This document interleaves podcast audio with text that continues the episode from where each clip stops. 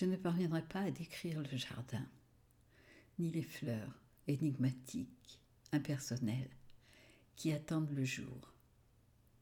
Par ignorance, nous ne savons que les cueillir ou les délivrer aux dictionnaires les plus obscurs.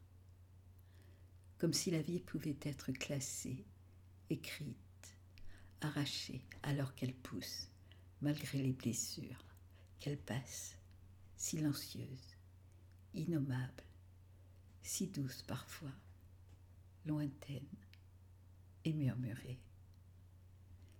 Toutes les nuances du jaune, du rouge et du vert n'y pourront rien.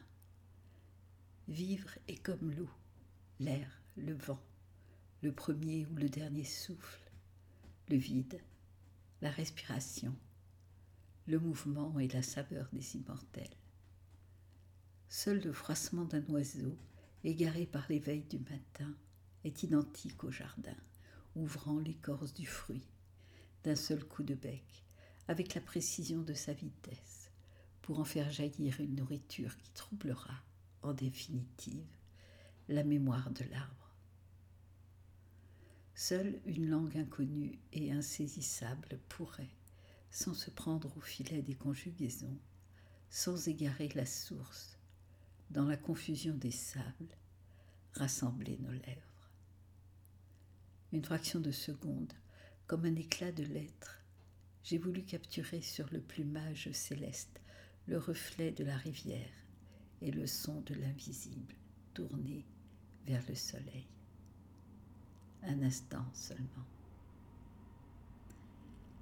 Comme la pluie parle à l'arc-en-ciel, comme les rayons partent du centre pour inonder les gloires incandescentes, toute forme mouvante, revivifiée avant qu'elle ne se dissolve dans l'immobilité du crépuscule.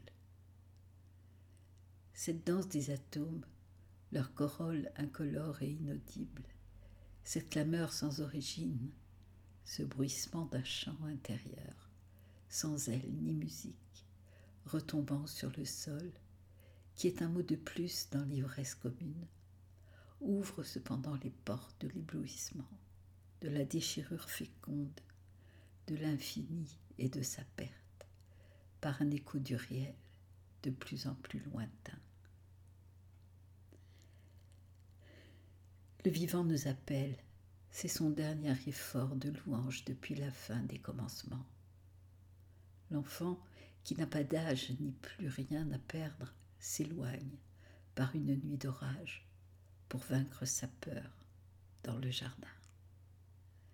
Il sait déjà que nous ne sommes pas venus sur terre seulement pour y mourir, ni même y revenir, mais pour traverser le miroir. Le monde n'est pas un endroit. Le monde est une succession de lieux qui mènent à l'entrée du monde. Extrait de la préface de Didier Magnac du livre Nos jardins. Texte Serge Bonnery. Photo Jaume Saïs. Traduction catalane du texte Coletta Plana et Christina Giner. Édition Parolès d'André Robert.